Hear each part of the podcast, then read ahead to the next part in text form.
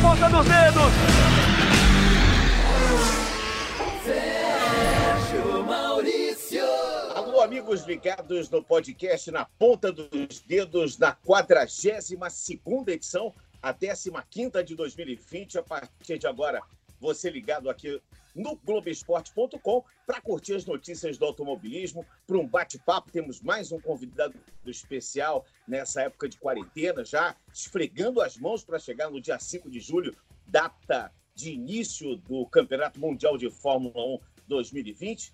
E a gente está numa expectativa muito grande. E o nosso convidado hoje, além de ter uma história fantástica no automobilismo, ele está também presente na Fórmula 1. Mas eu vou fazer um mistériozinho e vou apresentar ele já já. Estão conosco aqui no nosso podcast Rafael Lopes, comentarista dos Caras Globo e que escreve todo dia no Globoesporte.com a coluna arroba voando baixo.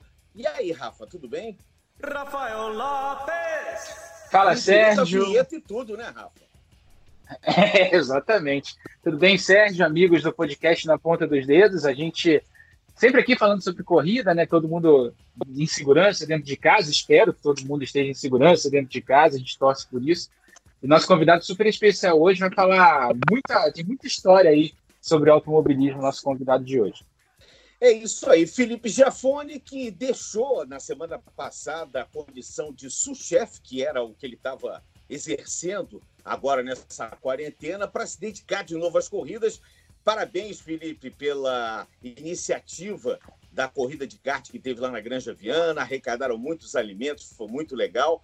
E agora você está retomando as suas atividades como piloto, né, Felipe? Deixando esse negócio de cozinha de lado, né? Um abraço ao tá Felipe. Um grande abraço, Sérgio, Rafa, de novo aqui na, na ponta dos dedos. É, sim, a gente fez uma, uma, uma corrida muito bacana para a cidade de Cotia, apesar que o cartódromo continua fechado, né? Uh, mas acabamos, arrecadamos uh, mais de 8 toneladas de alimentos, foi muito legal. Inclusive, grande parte está sendo entregue essa semana, que foram por doações feitas uh, durante, né, durante a prova. E foi muito bacana. Agora vai voltar tudo de uma forma diferente. Essa semana já vou começar a andar pela primeira vez, vou para Campo Grande uh, para treinar de, de caminhão. Então, quer, quer dizer, é um, é um teste privado, que só vai estar a minha equipe. Então, devagarinho, as coisas começam a, a engatar, né? Que bom, né, que as coisas começam a engatar. Vamos engatar uma primeira, então? Eu vou engatar uma primeira e como a gente aqui faz uma espécie de rádio, né, dentro da internet, o podcast é, nada mais é do que um grande programa de áudio que você pode é, ouvir e pode parar no meio, pode ouvir depois, enfim. Esse nosso bate-papo semanal aqui na ponta dos dedos, eu vou mandar para vocês aqui uma, um áudio bem bacana. Escutem com atenção. Bandeira branca para Gil de Ferran. Vem bandeira branca, vai dar Brasil nas três primeiras posições. Vem Gil para ganhar pela primeira vez em Indianápolis.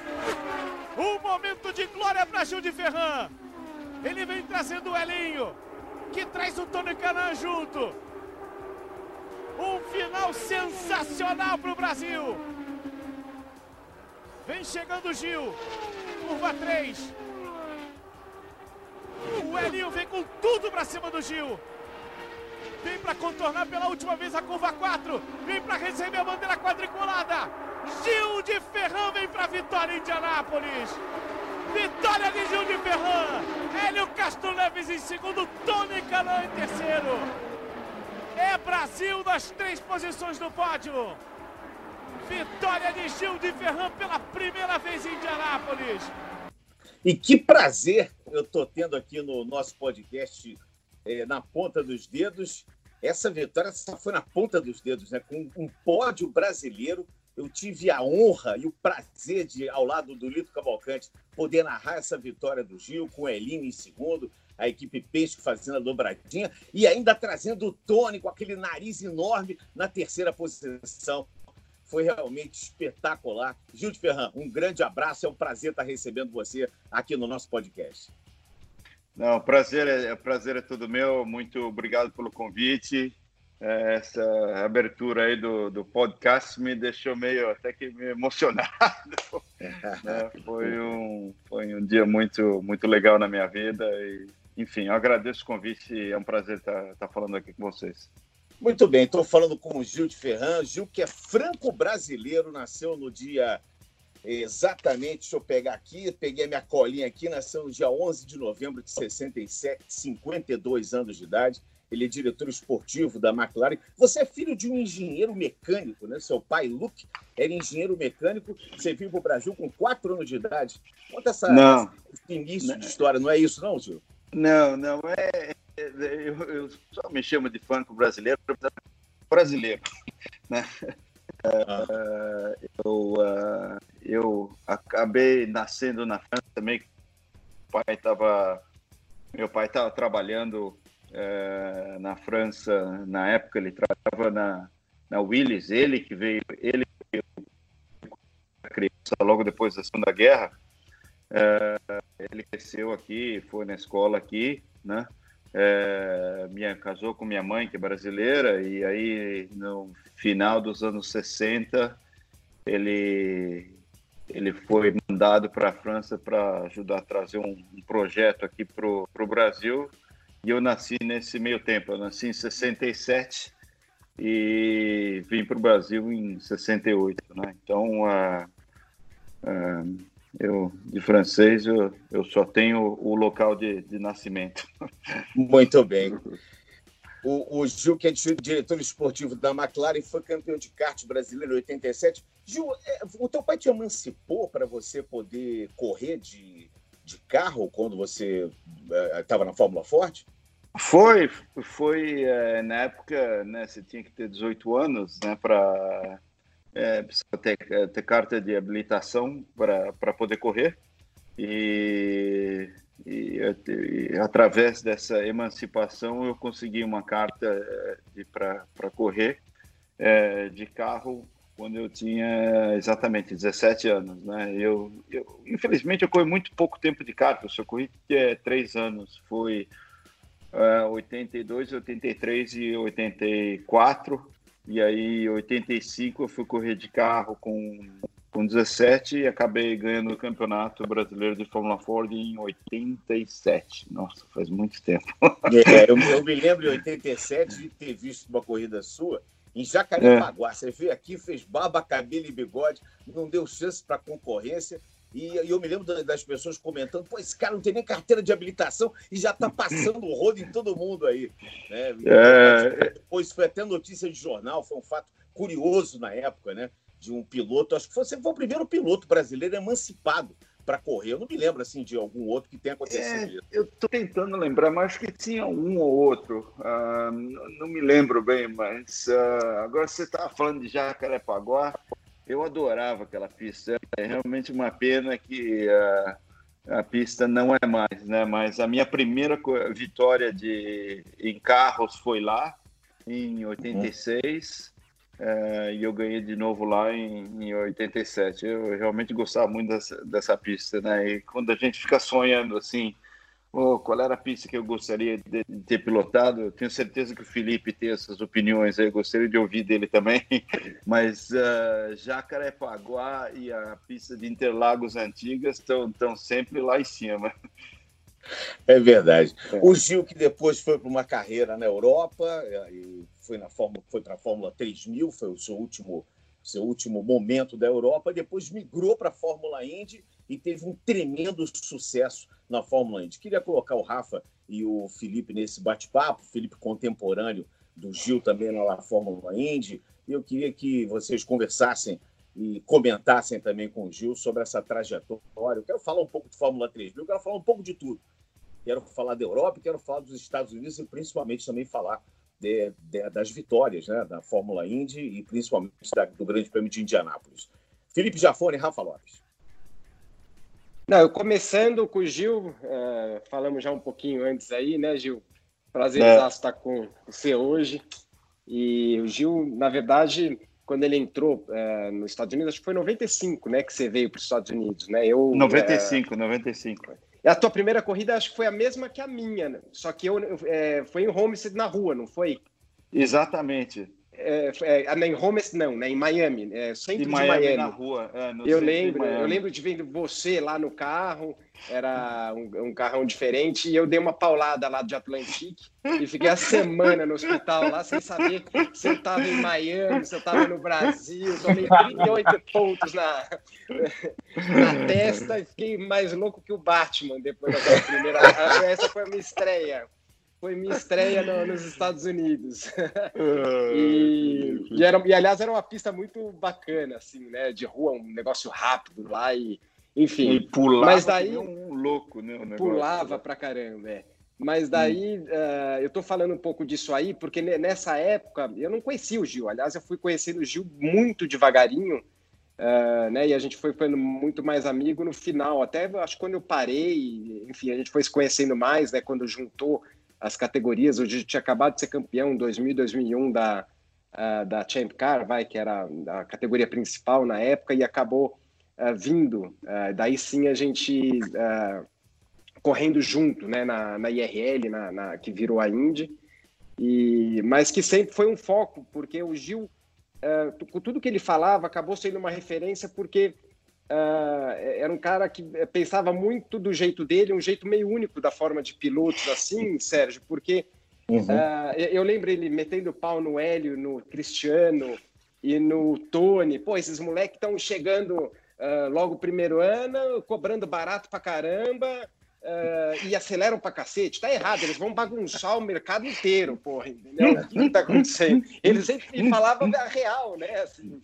então, ah, e o que foi o mais bacana, que sempre foi. Minha, eu sempre quis, eu sempre falei para minha mulher que eu queria encerrar minha carreira no topo, ah, andando bem, por volta dos 35 anos. Não consegui, mas o Gil fez exatamente do que eu imaginava. A última corrida dele, ele, né, ele ganhou em Indianápolis, que, aliás, Sérgio, você não mencionou meu nome nessa prova aí que o Gil ganhou, e eu tive um brilhante, eu tive um brilhante 33 lugar nessa. Pô, então, então, desculpa, tivemos o trio brasileiro em primeiro, segundo e terceiro, e na 33 posição, no capricho Zafoni. isso. e, e, e daí o cara é tão iluminado que a corrida do Texas, que é a última prova dele, ele ganhou com o Dallara. E, e aliás, Gil, que é o bacana é que eu acho que a gente nunca comentou nisso. Um dos motivos que você ganhou essa prova foi porque eu dei uma panca no muro.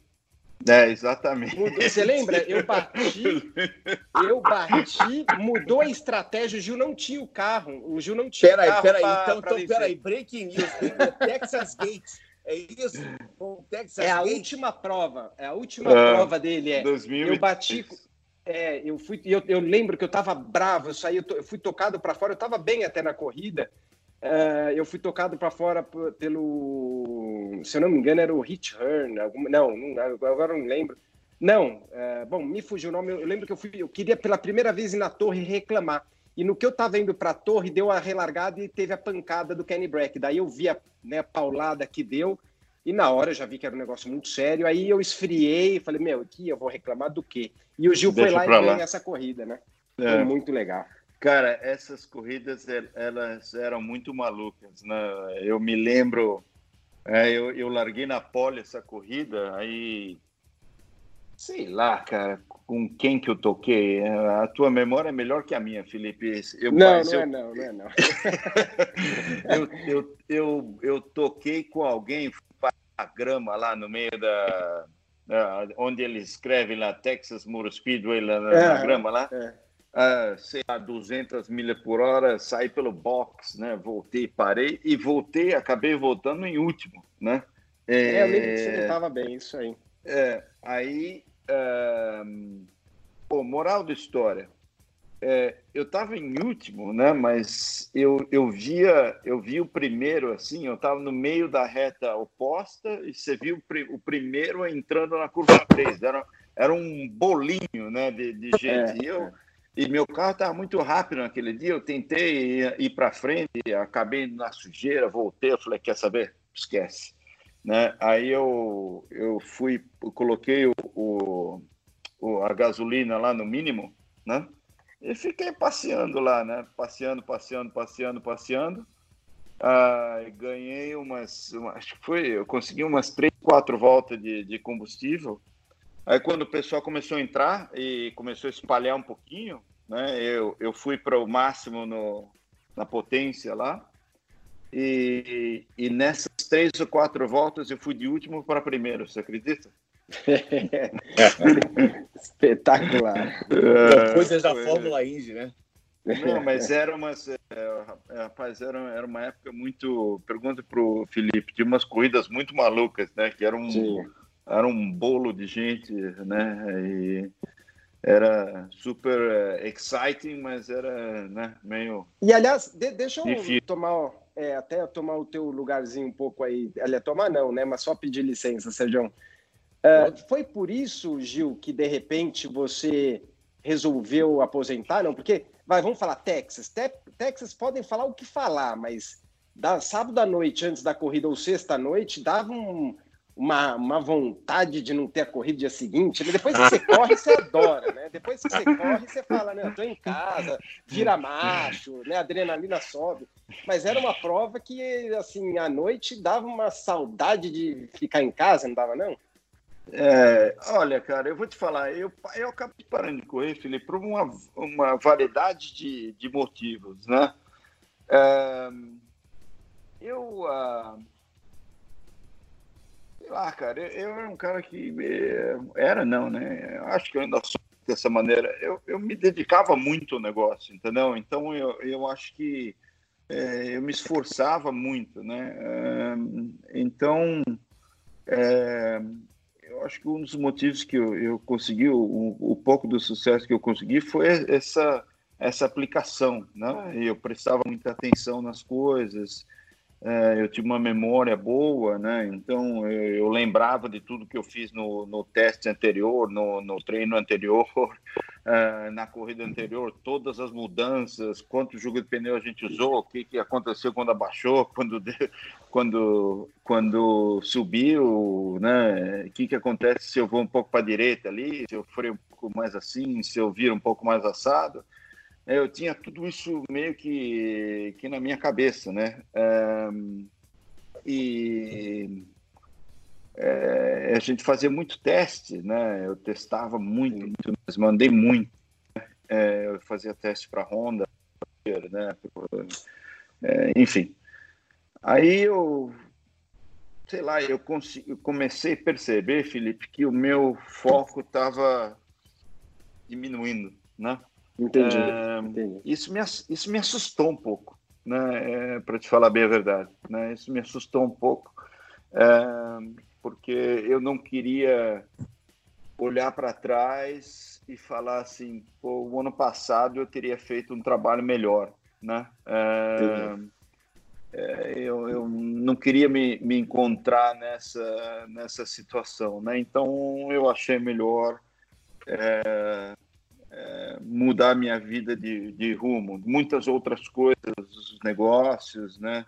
Estavam é, começando a me interessar cada vez mais, né? Você sabe como é que é? Quando a gente corre, né? É, você só pensa naquilo de manhã, de tarde, de noite, né? É, e eu senti que isso estava mudando. Né? Eu senti que eu não tinha esse fogo estava esse fogo estava tava diminuindo, né? E aí eu falei não, é, não antes, antes, que eu que eu fique ruim, vai, fique andando lá na lá atrás, não mas não quero mais brincar disso aqui não. Ah, Parou na hora certa, né?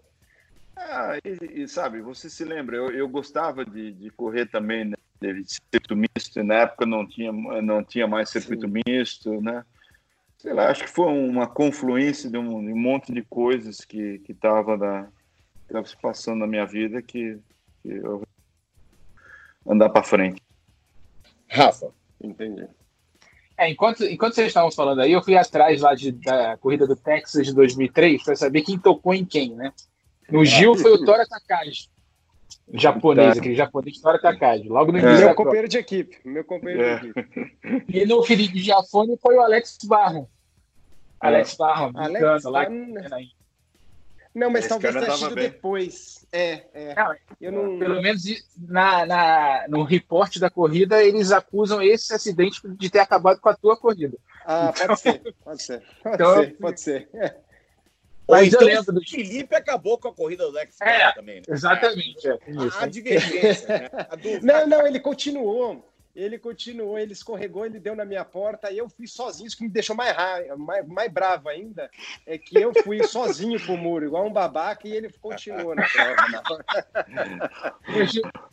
mas não se sinta mal, cara. Isso acontecia direto, essas coisas. Né? eu juro que quando o Felipe falou do toque, ele não lembrava o nome do piloto. O primeiro piloto que veio à cabeça foi o Thomas Scheck. Né? É, não, batia todo mundo. Inclusive foi ele que bateu no King Break no final da prova, naquele acidente é. horroroso lá. É. Do fim. Não, aquele, aquele, acidente foi muito traumatizante, né? Foi um, foi. um negócio é triste de lembrar.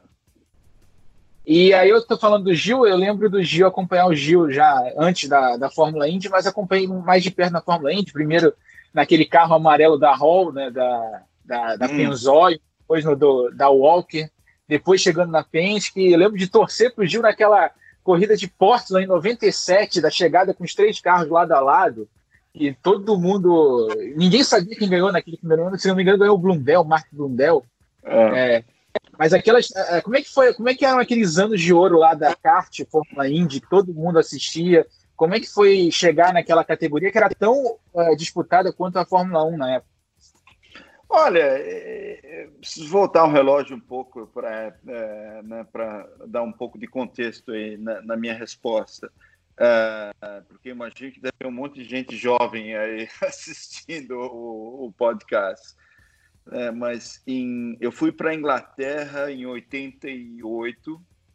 É, eu fui campeão inglês de Fórmula 3 em 92 é, no mesmo ano que o Nigel Mansell foi campeão é, do mundo de, de Fórmula 1, né? É, eu falei, bom, beleza, né? Fórmula 1, meu próximo passo. Eu fiz um teste para Williams no, no final de 92, que foi uma espécie de um presente do, do Frank Williams para o campeão da, da Fórmula 3 na época, né? É, tá, eu guiei o carro, o Alan Prost estava tá guiando o carro 93 e eu, eu guiei o carro de, de 92. É, enfim, não deu certo, né? E eu uh, acabei ficando na. Eu, eu, eu, eu subi para para a Fórmula 3000. E nesse ano de 93, o, o Nigel Mansell, como campeão da Fórmula 1, foi correr na Fórmula Indy, né? E, na verdade, né, eu sabia que a Fórmula Indy estava crescendo, o Emerson estava é, fazendo muito sucesso na, na, época, entendeu? Grandes pilotos, Rick Mears, é, Andretti, Michael Andretti e, e, tudo mais, né? Então, esse... E agora vai o Nigel Mansell é, correr lá como, como campeão mundial. Isso para mim foi uma espécie de um, de um, divisor de águas, né? Eu falei, bom, se é bom o suficiente para o Nigel Mansell, que é campeão do mundo de, de Fórmula 1, né? É, com certeza serve para mim. Aí eu vim para cá uh, uma vez em 93, né? Eu assisti uma corrida, é, assisti a corrida de Michigan, conheci algumas pessoas, né? É, alguns da nossa equipe, inclusive o Jim, né? é, o pessoal da estava trazendo os carros deles em 94, né, e eles estão negócio com o Jeep, o Jeep Ganassi uh, e com alguém mais que eu não me lembro. Enfim, moral da história, em 94 liderando o campeonato de 3 mil, de novo, né, fazendo algumas negociações com o pessoal da Fórmula 1. E no meio de 94, o Jim me ligou do nada, me chamou para fazer um teste, tipo em junho de 94. O teste, o teste foi bem. Em agosto, ele me ofereceu um contrato de três anos. é, aí eu falei: quer saber? vou embora. E fui. Né? Foi. Uh, é, vim para cá, né, como o Felipe se lembra, a primeira corrida 5 é, em Miami, na, na sexta tinha, o, tinha classificação na sexta classificação no sábado. Aí na sexta-feira eu fiz a, eu fiz a pole como rookie, minha primeira classificação. Aí no sábado eu perdi a cabeça e dei na parede, mas acabei largando em quarto ainda. largando em quarto ainda, né? E, e aí... como é que foi essa transição, Gil? Você sair dos carros da Fórmula 3000, onde você corria em circuitos mistos, habituado já aos ah. circuitos ah. europeus, e ir para uma, uma categoria onde os carros eram diferentes daqueles que você guiava e, e, a, e a corrida era para um lado só. Como é que foi essa transição, Gil? Olha, Gil, não foi.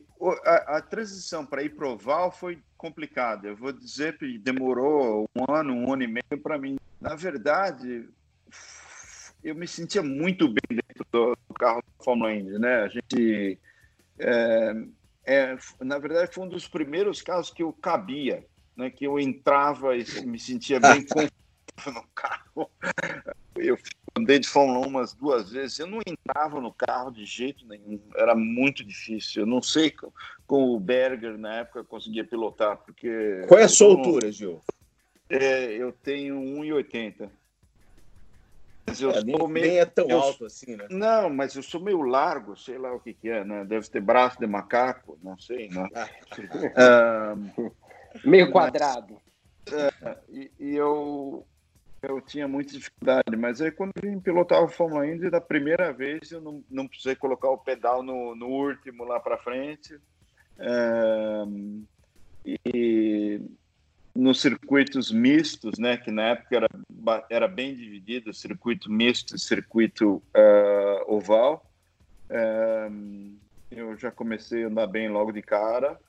Uh, e nos ovais eu fui aprendendo, fui aprendendo, fui aprendendo. E eu lembro que teve um teste em 96, um ano depois, que eu falei assim: ah, agora entendi. bem complicado. Muito bem, a gente está conversando com o Gil de Ferran nesse podcast na ponta dos dedos, edição número 42, a 15 dessa temporada, esse, esse, esse, ano esquisito de 2020, né? Esse ano que a gente é, não sabe bem o que faz, não sabe bem como se comporta, não sabe bem como vai terminar. A gente só espera que, que todos estejam bem em casa e curtindo esse podcast. Na semana passada a gente teve aqui o Emerson Fittipaldi, Gil, para nossa alegria batemos um papo juntos, choramos, rimos, contamos boas histórias e falamos, obviamente, da prova das 500 milhas de Indianápolis. O Gil tem 160 corridas na Fórmula Indy, com 12 vitórias, 49 pódios e 21 pole positions. Mas eu tenho certeza absoluta que aquela prova é, das 500 milhas de Indianápolis é uma prova que você jamais vai esquecer na sua vida. As 500 milhas é, acho que a gente pode titular ela, rotular ela como a prova mais importante do automobilismo mundial, né? A gente até tem um domingo especial de maio que a gente tem a prova de Mônaco, que é uma prova emblemática, uma prova carismática da Fórmula 1, e no mesmo dia sempre acontece a prova das 500 milhas. Não vou esquecer das 600 milhas de Charlotte, que também acontece nesse dia de maio, uma prova da NASCAR também, e eu sou fã da categoria, uma prova espetacular, mas especialmente a prova de Indianápolis é uma prova que acho que todo piloto no mundo quer ganhar essa prova. Ela faz parte da Tríplice Coroa. Como é que foi essa vitória e ainda depois de, da vitória ter no, no, no pódio a companhia ou o idioma só de brasileiros ali, o português como idioma de conversa ali no pódio, Gê? Olha, Sérgio, é... foi um, um, eu acho que muito, muito, muito importante é, na minha carreira, né? É, isso é realmente um, um, um grande orgulho para mim eu ter, ter conseguido uh, né, uh, vencer essa, essa, essa prova e, enfim, ter um, ter um significado emocional grande. Mas, mas né? É gozado, né? Dentro de mim é, é, embora talvez esse uh, tenha sido o, o sucesso com, que, que, me deu é, mais famoso, né, do, do, das, das, vitórias que eu tive, do, alguns títulos que eu consegui, eu dou mais valor pessoalmente aos campeonatos, né, porque os campeonatos, o, o fator sorte meio que desaparece um pouco, né? As 500 milhas é, é, tem que dar tudo certo no dia, né? E o carro tem certo, os stops dão certo, dá certo, tem que dar tudo perfeito é, num dia e é, é, realmente muito difícil fazer com que tudo isso é, se junte num, num dia só. E no campeonato é uma coisa um diferente. Mas, de novo, né, eu digo que tem um significado de contexto, né? Uh, no final de 2002, eu não lembro direito se eu estava liderando o campeonato, se estava um ou dois pontos atrás do líder aqui. Na época era o Dixon era o Hélio? Sam Hornish. Era o Sam Hornish.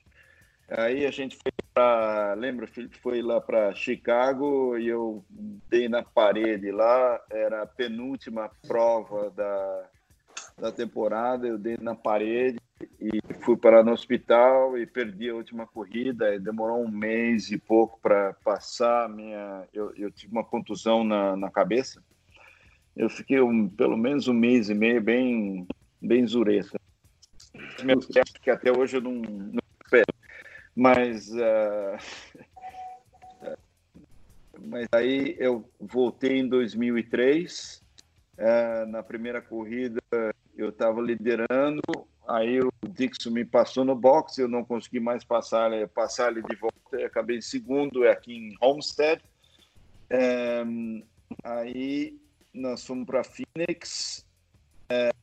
Phoenix, eu tive um, um acidente é, de, é, grave, mais uma vez, eu é, encostei com, com o Michael Andretti, fui parar na parede de costas, eu quebrei o pescoço uh, e a lombar, e mais uma vez uma contusão na cabeça, eu perdi a, eu perdi a, a, a prova seguinte, que era no Japão, Uh, Onde o Tony uh, se machucou nessa prova no Japão, lembra? Essa prova eu lembro que eu, eu cheguei em terceiro e eu lembro no hospital com o Tony que ele pegou a suspensão, entrou, é, digamos assim, um pouco abaixo dele, da né? bunda dele ali, rasgou toda a parte da, da perna dele embaixo. Ah, e, e, é, tava. E, moral da história. O, e eu tava, não sabia se eu ia é, conseguir voltar para as 500 milhas, né? E aí no, no é, eu tive a aprovação médica assim no, no, dia anterior da do opening day, né? Que eles abrem a, a corrida para os treinos.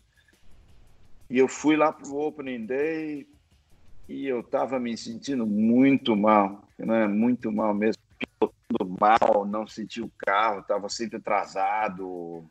Uh, acho que o Felipe entende, isso é um pouco de linguagem de piloto, mas, é, mas aí me acalmei à noite, voltei no dia seguinte, de manhã mal ainda, aí Felipe vai se lembrar disso. Quando fazia calor, tudo não parava de andar, né? É porque é, ficava é. esperando o happy hour. Calor com vento, só, só a pensa andava. O resto tudo é, fugia com medo. Aí eu resolvi andar, porque aí não estava tá ninguém na pista, eu fui andar um pouco sozinho, né? É, aí, lá, começou a voltar devagarzinho, começou a voltar, começou a voltar, comecei a me sentir melhor. E aí no final do dia já estava melhor, e aí foi melhorando, e eu acabei esquecendo da confusão no, no, primeiro dia, e deu. Então, é, eu fui do, de uma situação onde eu achei que eu ia ter que encerrar minha carreira ali no momento para essa vitória que, né, do fundo do poço ao topo do céu. Estamos com o podcast na ponta dos dedos no ar, na edição número 42, da 15 de 2020, nos deliciando aqui com as histórias de Gil de Ferran. Vamos, então, agora passar um pouquinho do tempo.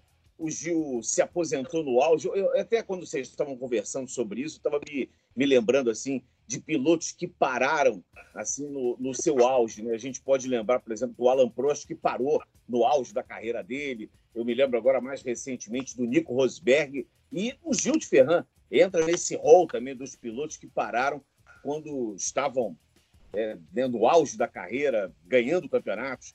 Enfim, é uma decisão muito difícil, né? Mas a gente ouviu aí o Gil dizer que é, foi o momento certo, o momento pensado por ele para abandonar as pistas e passar a fazer, a fazer parte do backstage. Teve uma passagem também pelas 24 horas de Le Mans, é, montou uma equipe na Fórmula Indy, mas eu queria ir um pouquinho para frente, ir para o ano de 2017, quando você recebeu o convite da McLaren. Gil, queria que você falasse para nós é, como é que foi ingressar no mundo da Fórmula 1 é, como parte de, da, da, da, da, situação diretiva, né, como um diretor da McLaren. Bom, na, na verdade, em 2017, é, era só mais um, um convite para fazer um, uma espécie do mundo, né, de ser um coach, um pouco de mentorship, né, que eles é, enfim, tentar ajudar o Fernando Alonso é, nas 500 milhas de uh, nas 500 milhas de Indianápolis, né? É, que ele ia competir lá a McLaren e o Zach uh, da, da, McLaren tinham feito um negócio com o Andretti para fazer um, um, um, deal lá com eles para ele para ele para o Alonso correr as 500 milhas em 2017. Uh, eu mandei um, um bilhetinho para o Zac, que eu conhecia há muitos anos, né? Eu não era muito próximo dele, mas eu conhecia, vinha acompanhando a carreira dele há, há muitos anos, uh, para, parabenizando ele, né? E falando que eu, eu realmente achei que aquela a, a iniciativa era muito legal não só para a McLaren e para o Fernando e para Indianápolis, né, que é a coisa mais óbvia, mas para o automobilismo como um todo, né? Eu nunca enxerguei muito essa divisão entre Estados Unidos e Europa, né? Porque eu, eu trabalhei muito na Europa, pilotei muito na Europa, pilotei muito aqui, então eu não vejo, eu tenho dificuldade quando o pessoal, tem, de certa maneira, tem algum preconceito tanto para lá quanto para cá, né? É, enfim, é, mandei essa carta é, é, e ele me respondeu na hora, né, é, perguntando se eu tinha interesse de ajudar é, tanto o Fernando quanto, quanto a equipe. E eu falei que sim, né? eu tinha muitos, eu e o Fernando, a gente, tem, a gente tinha muito conhecidos e amigos em comum, né? Eu acho que isso ajudou um pouco. E aí eu fui trabalhar com, com ele nas 500 milhas, né? Ele quase venceu, né? Teve um problema no motor aí, faltando algumas algumas voltas, mas e aí criou um bom relacionamento, né? É, comigo e a McLaren. Aí no, no começo de 2018, o Zac pediu é, que eu comparecesse algumas algumas corridas, né, para saber o que, eu achava, ver como a equipe estava andando, ver se eu podia ajudar o, na época o Stoffel é, um pouco e enfim, eu eu estava lá, né, é, fui fui algumas corridas isso aconteceu em Bahrein em 2018, quando eu estava lá só como convidado, só como turista, né? Uh, enfim, aí eu, eu, eu, eu, eu, eu fui em algumas corridas, né? Tentar ajudar o, o Stoffel. Um, e aí quando o, o, o, cara que tocava a equipe saiu, um, o Zac pediu para que eu entrasse permanentemente como, como diretor, né? E, e é um trabalho parecido com o que eu já tinha feito no ano passado, eh, no passado com, com a Honda na Fórmula 1, né? É uma oportunidade incrível, né, de trabalhar para uma empresa uh, para uma empresa como essa, com uma responsabilidade como essa de tentar uh, né, reorganizar e reformular toda a equipe de Fórmula 1. E foi um trabalho muito interessante. É, eu, eu, fiz muito, muitos amigos né, dentro, dentro da, da equipe, né, e, e eu larguei essa, essa, essa função no meio de 2019, né, quando a gente foi a última peça foi ter trazido o Andreas para dentro, né? Um, agora eu estou muito mais voltado aqui a tentar é, fazer o, o, nosso negócio de corrida crescer aqui nos Estados Unidos. Né? E a primeira iniciativa é esse, esse partnership que a gente fez é, aqui na 1. E, Gil, aproveitando que você falou dos Estados Unidos, a, acho que uma dúvida que todo mundo fica é que a, o Fernando Alonso tem uma fama de ser um cara muito difícil, problemas de relacionamento na Fórmula 1, a gente ouve falar muito isso lá na Europa. Europa. E ele trabalhou diretamente com você, você foi o coach dele, né? Uma espécie de coach é. dele nas 500 milhas naquele ano que ele disputou. Como é que foi trabalhar com o Alonso e se essa fama dele ser difícil realmente se confirmou ou não? Olha, cara, eu nunca tive essa impressão dele, não.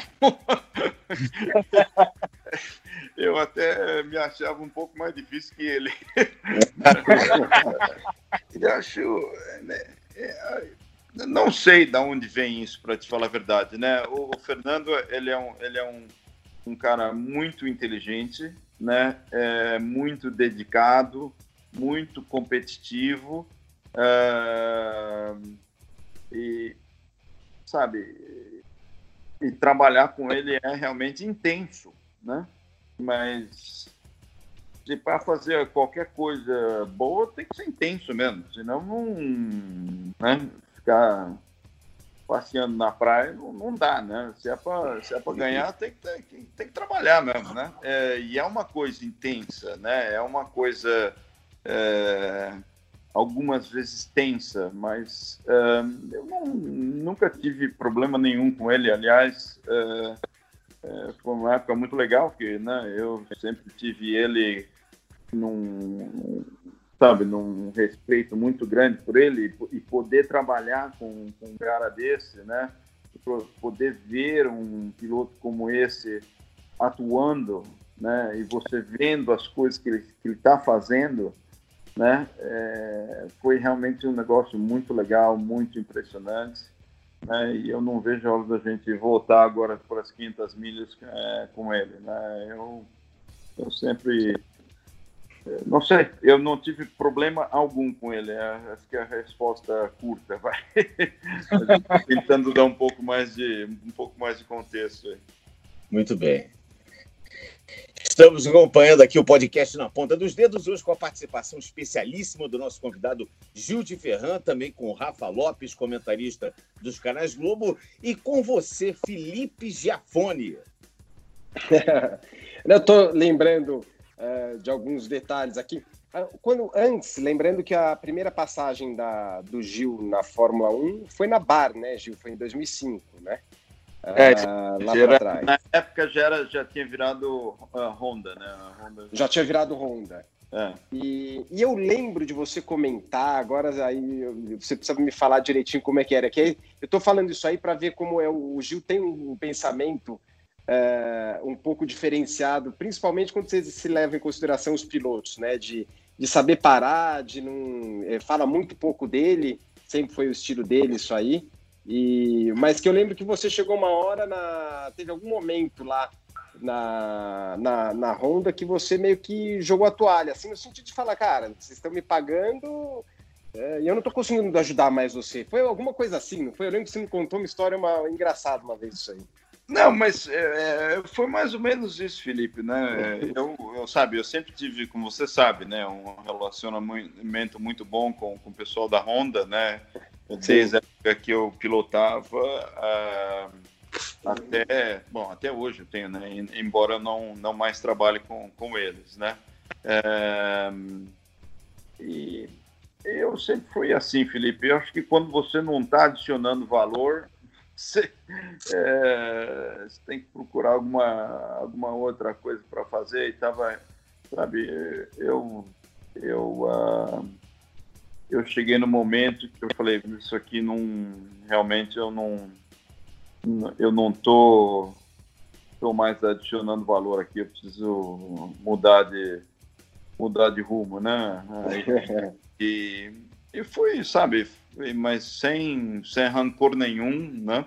É, tanto que quando que eu, eu voltei aqui para os Estados Unidos, é, o pessoal da pessoal da Honda me contatou e, né, e a gente acabou montando a minha própria equipe é, nos carros esportes aí um ano depois, né? É, mas foi, sabe, um, um um, foi muito bom eu ter ido para a Fórmula 1, trabalhado lá com a, com a Honda, né, é, tocado equipe por esses mais ou menos dois anos aí que eu, que eu toquei.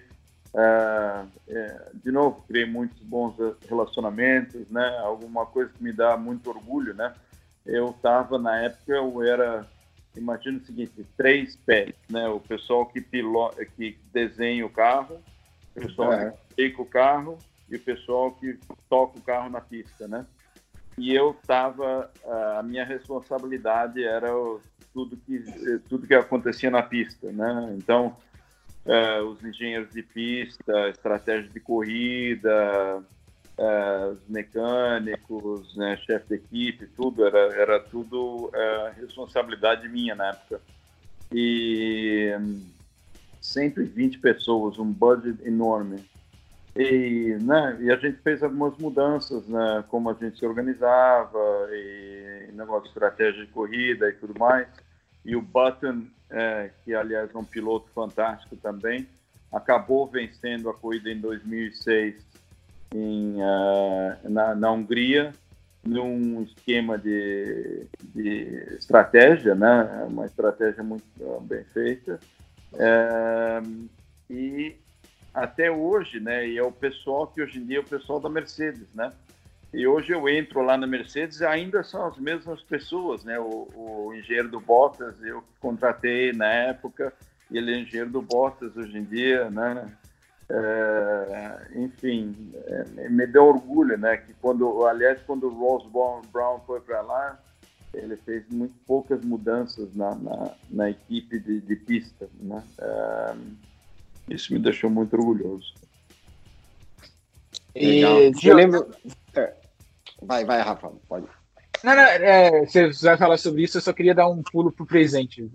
Vai, Felipe. É, não, é só a última coisa, só para que às vezes é a comparação que eu uso nas nossas transmissões até hoje, que ficou marcado quando o Gil falou é, é, uma vez também conversando com você de como era diferente um piloto de Fórmula 1 guiando. Eu acho que você chegou logo quando você chegou a primeira vez e falou, cara, os caras saem do box, a primeira é ao contrário do que a gente faz. Que o cara sai, ele passa do ponto, ele sai do box já passando o ponto, todas as curvas, já passa a freada, já vai. Eles acham o. para chegar no limite da, da curva mais rápido, né?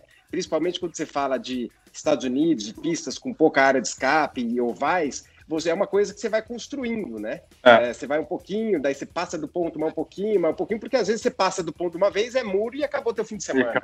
E, e, e, lá. Ou temporada, é, vezes. Né? É, ou a temporada, é. E que o piloto de Fórmula 1, eu lembro, chama muita atenção. E eu reparo nos treinos de sexta-feira, que agora eu estou direto fazendo aí uh, com o Sérgio ano passado todo, e esse ano vamos estar com o Rafa mas é que é isso mesmo, é impressionante como eles saem com a faca nos dentes já de cara para achar o limite, porque hoje em dia você sai da pista, né? Não tem problema, você volta.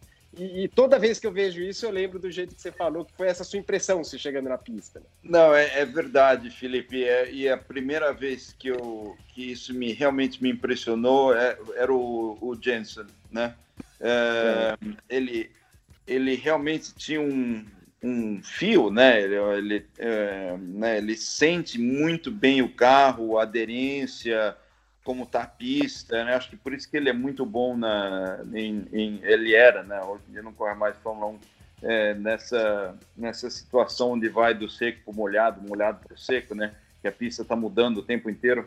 É. É, e, e, o Jensen, ele realmente era muito impressionante, né? Pneu novo, uh, o cara tem uma volta e vai e é aquela volta e, e acabou, né? E, e realmente esse talento de explorar os limites né, de uma vez foi uma coisa que, que, me impressionou muito. Eu vi isso também com o Fernando, uh, com o Stoffel, né? Que agora com esses motores híbridos também né, você só tem uma volta e tem que andar devagar para carregar a bateria e aí já é, os pneus já era e tudo mais. Então, né, essa doutrinação aí de, de, de, de, conseguir fazer isso é um pouco de treinamento, um pouco de atitude e muito talento também, porque você sabe bem, né, Felipe? Não é fácil.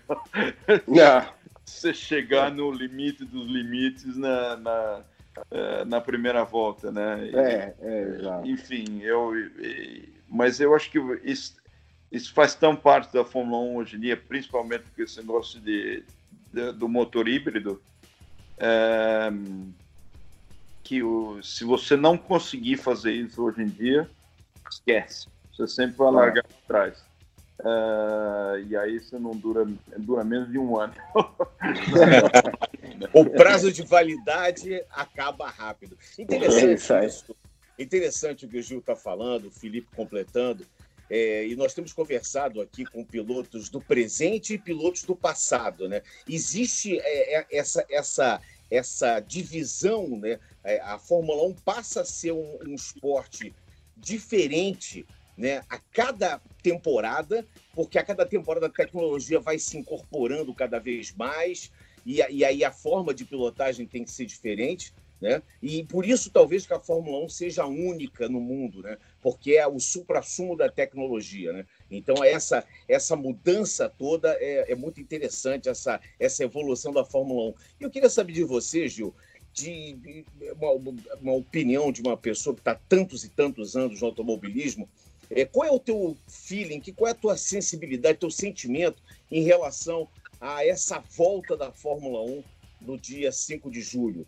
Né? A Fórmula 1, depois de ter tido um fim de semana que a gente ficou na expectativa na Austrália, vai ter corrida, não vai, acabou não tendo o treino, estávamos prontos lá quando a Austrália foi o último país a, a fechar, digamos assim, as portas esportivas. É. E eu queria saber com essa parada toda, que, que você está achando que pode acontecer? Porque eu tenho visto comentários de que muita gente aposta que as corridas vão ser completamente loucas em 2020, nessa volta da Fórmula 1. O que, você pode nos dizer da sua, do seu, do, da sua sensibilidade em relação a isso? Olha, é, em primeiro lugar, não vejo a hora. nós, nós. Todos nós. Eu não, não vejo a hora, né? De abrir, o, abrir a, a pista para o primeiro esse treino. Ano, esse ano tá tão maluco que o George é. Russell foi campeão do mundo. Mas foi campeão dos simuladores, né? Esse ano tá louco, amigo. É, tá muito louco. Eu, né, eu não vejo a hora de abrir a pista para o primeiro treino, para te falar a verdade, Sérgio. Né? É, mas é, eu acho que não sei, né? Tá, é um período muito difícil, um período muito difícil para as equipes, né? O pessoal, o pessoal, não sei como fala em português, furloughed, né? Que o pessoal tá, tá, tá meio que estacionado, né? E aí volta um, um pedaço da equipe, vai o outro, né? É realmente é, tendo que aprender a organizar uh, as equipes e as pessoas aí nessa nessa situação aí está tá um negócio bem complexo e é difícil saber exatamente como isso vai afetar as várias uh, as variadas equipes, né? Um, mas uh, pondo isso de Você lado, sabe que eu penso, de... eu penso até de, do, do, do, ponto de vista que essa parada, né? A gente teve tantas tantas notícias na Fórmula 1, a gente teve mais notícias na Fórmula 1 do que no futebol. Veja bem, o Sebastião Vettel vai ter o contrato encerrado, não sabe para onde vai. O Sainz sai da McLaren e vai para a Ferrari para o lugar do Vettel. No é. lugar do Vettel, do, do Sainz, vai o Ricardo, que estava na Renault, E a Renault foi era, era um sonho que ele tinha de, de guiar para uma equipe de fábrica. Ele foi para a Renault e a Renault deu com os burros na água. O Bottas, a gente também não sabe o que, que vai acontecer. O Hamilton está preocupado é, com as causas sociais. Ele, essa semana, inclusive, foi, foi, digamos assim, eu vou dizer que ele foi chifrado, porque ele foi se meter numa área que não era dele. Foi falar das touradas, em, das touradas na Espanha. Levou uma chifrada do pessoal lá da Espanha que não gostou nada dele se meter na parte cultural. O Hamilton, nessa parada que ele deu, ele ficou muito mais ligado com outras coisas do que com o automobilismo. O Russell foi campeão de, da, da, da do campeonato de, de automobilismo virtual. Dizer, a gente tem, a gente tem um, conjunto da obra assim, muito louco, né? Nessa temporada. Isso, obrigado, Fórmula 1, né? Foi dar assunto para a gente falar na quarentena. Mas não é, rapaz, graças a Deus. Eu fico imaginando o pessoal que faz podcast de vôlei, de futebol, deve estar sem assunto. A gente, o que não faltou foi assunto aqui, né? graças a Deus. Ó, oh, mas eu vou te falar, eu acho que eu acho que quando quando quando abrir a pista e o pessoal começar a andar, né, a, a cabeça muda e você na hora já começa a se lembrar de como, como era a coisa, né? É, eu acho que é, é, sempre assim, os, os assuntos é, mudam muito, muito rápido, né? É, acho que quando os casos forem para a pista, né, o assunto é sempre o mesmo, quem é o mais rápido, por quê, né, tá rolando, tal, né, aquela, aquela coisa toda, né? É que essa temporada tá tão doida, Gil, que a gente teve dança das cadeiras antes de alguém sentar em alguma cadeira. E ninguém sentou no banco dos carros e a gente já teve dança das cadeiras. Esse ano, realmente, aquele ano, você está falando de. Da, da, da, é, é, mais ou menos um ano de pausa, né? Um ano que a gente apertou é. o botão da pausa, só que não, né? Porque a gente continuou, né? As ah, coisas eu, continuaram um evoluindo, né? Um ano, na verdade, triste, muito sofrimento para muita gente. Uh, né? é um ano muito difícil, né? A gente tem que se lembrar disso um pouco. É verdade. É por isso, Gil... exatamente por isso, eu acho que eu, a pergunta que eu fiz talvez faltou eu completar. Será que o psicológico dos pilotos, porque por mais que o piloto, você falou, vai sentar ali, vai tentar ver quem é o mais rápido, mas isso pode afetar de alguma forma essa parada, essa pandemia, essa coisa mundial. Isso, isso vai mexer com não só com os pilotos, com os mecânicos, uma corrida sem público. Então você, na hora da largada, que você está acostumado a olhar para a arquibancada da direita, da esquerda, aqueles milhares de torcedores com bandeiras, com faixas, não vai ter nada disso. Quer dizer, é, é uma, é uma. A gente vai estar tá vivendo um momento único na Fórmula 1, único no, no esporte mundial. Já estamos vivendo isso com a NASCAR, já estamos vivendo isso com o UFC, que são os esportes que voltaram em nível mundial, né, com, com transmissões internacionais. Os campeonatos de futebol também, da Espanha, da Alemanha, a gente não vê a presença do público, isso esfria o jogo. Né? E eu, eu acho que a Fórmula 1 pode ter alguma coisa, porque a, o, o, lado psicológico é um lado muito presente na Fórmula 1. Né? É, é presente em, em, em todos os lugares, né? E é, é muito difícil você né, não não se afetar por, por, muitas coisas que, que estão acontecendo à nossa volta. Né? É realmente um, um, é um momento muito difícil que a nossa civilização, né? não só aí no Brasil, aqui nos Estados Unidos, na Europa, é, na Ásia, na África, né? que a nossa civilização está tá passando. Né? É, eu acho que cabe a, a todos nós aí tentar fazer o melhor possível. Muito bem, a gente já está vendo a bandeira branca, já está agitada a bandeira branca, estamos entrando na última volta, Rafael Lopes. Eu queria aproveitar o Gil aqui. O Gil está cuidando do projeto da McLaren lá na, nos Estados Unidos, né, da Fórmula Indy. E a, a gente, o primeiro lugar do mundo que o automobilismo voltou foi justamente nos Estados Unidos com a NASCAR e depois com a Indy. Né? Teve prova do Texas há dois sábados. Como é que você viu esses procedimentos da NASCAR e da Indy para voltar à corrida e como é que está sendo a repercussão nos Estados Unidos, Gil? Olha, eu acho que eles fizeram o, o melhor possível dado as, as circunstâncias, né? É, na verdade, é, a, NASCAR tá, já fez algumas, é, algumas provas, né? É, e a gente fez uma prova, a repercussão aqui foi foi, foi positiva, né? Um, foi uma prova até que interessante. O, Dixon venceu. Uh, enfim, nada nada negativo aqui no por esse lado. Muito bem, Felipe é... Desculpa, Rafa.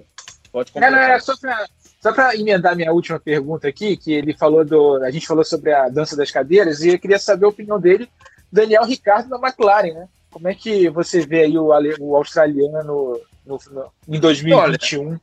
Olha, a, minha, a, minha, opinião é bem pessoal, né? Ele realmente ele é muito rápido, né? E, e um piloto que, que, já venceu na Fórmula 1, né? É, e já teve aí disputando campeonatos, né? E não sei, eu acho que é,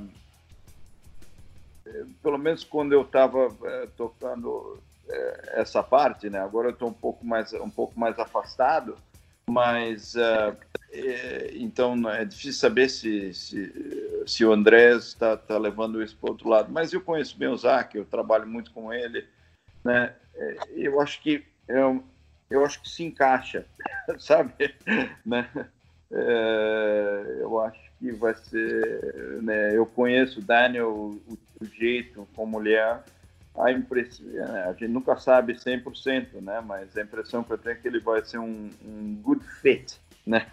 Ele é. vai encaixar, encaixar bem é, ô, lá. Ô, com... Felipe, uma coisa eu tenho certeza, a McLaren já ganhou o troféu de equipe stand-up comedy, né? Porque juntar o Ricardo com o Lando é brincadeira, né? Vai ser risada o tempo todo. Vai ser o box mais feliz da Fórmula 1, né?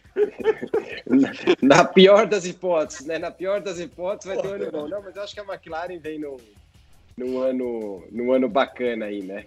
É, numa fase boa, né? Eu acho que vai ser Vai ser legal. E a outra coisa que é legal, na verdade, não é nem mais uma pergunta, mas é saber, né, é, Sérgio, que o que o Gil acabou de falar, tipo, as, as corridas nos Estados Unidos, que é onde ele está, é, estão voltando e sempre com, é, é, mesmo que não tenha o público, mesmo que, né, de uma, de uma maneira completamente diferente, mas todas com uh, um lado positivo, lá, sem, sem problemas, né? Não teve nenhuma corrida falou, essa foi um desastre porque aconteceu qualquer coisa, né? Em relação obviamente, uh, ao vírus, né, à pandemia. Então, então isso significa que a gente está bem próximo, né, que a gente vai passar por isso, vai ser diferente, mas o automobilismo vai voltar.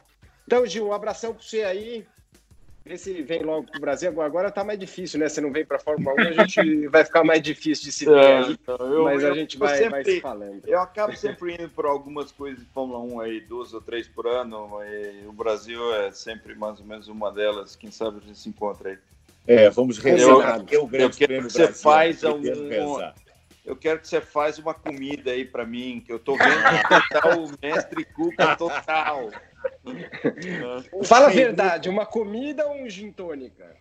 Não, gin tônica é com você. Eu gosto de.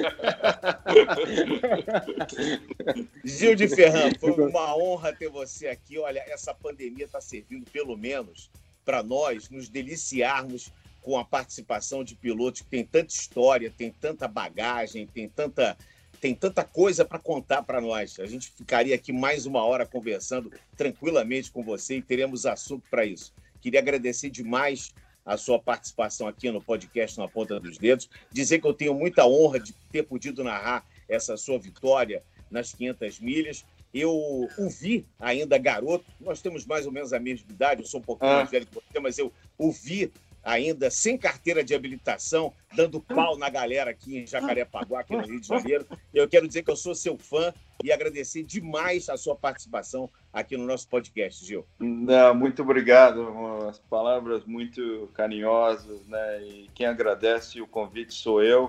É um prazer aí estar falando aqui aí com vocês, né? É, mando aí um abraço a todos que estão que estão assistindo e ouvindo, que, que todo mundo fique, fique bem. Muito bem, agradecendo ao Felipe Giafone e ao Rafa Lopes pela parceria, ao podcast Na Ponta dos Dedos, edição 42, já viu a bandeira quadriculada e a gente já cruzou a linha de chegada. Esse podcast é edição do Bruno Mesquita e do Maurício Mota, coordenação do Rafael Barros e gerência do André Amaral. Na próxima semana, na próxima quarta-feira, mais um podcast ao vivo no ar. Um grande abraço a todos. E aí, tá ligado? Velocidade nos canais Globo, emoção na pista. Na ponta dos dedos.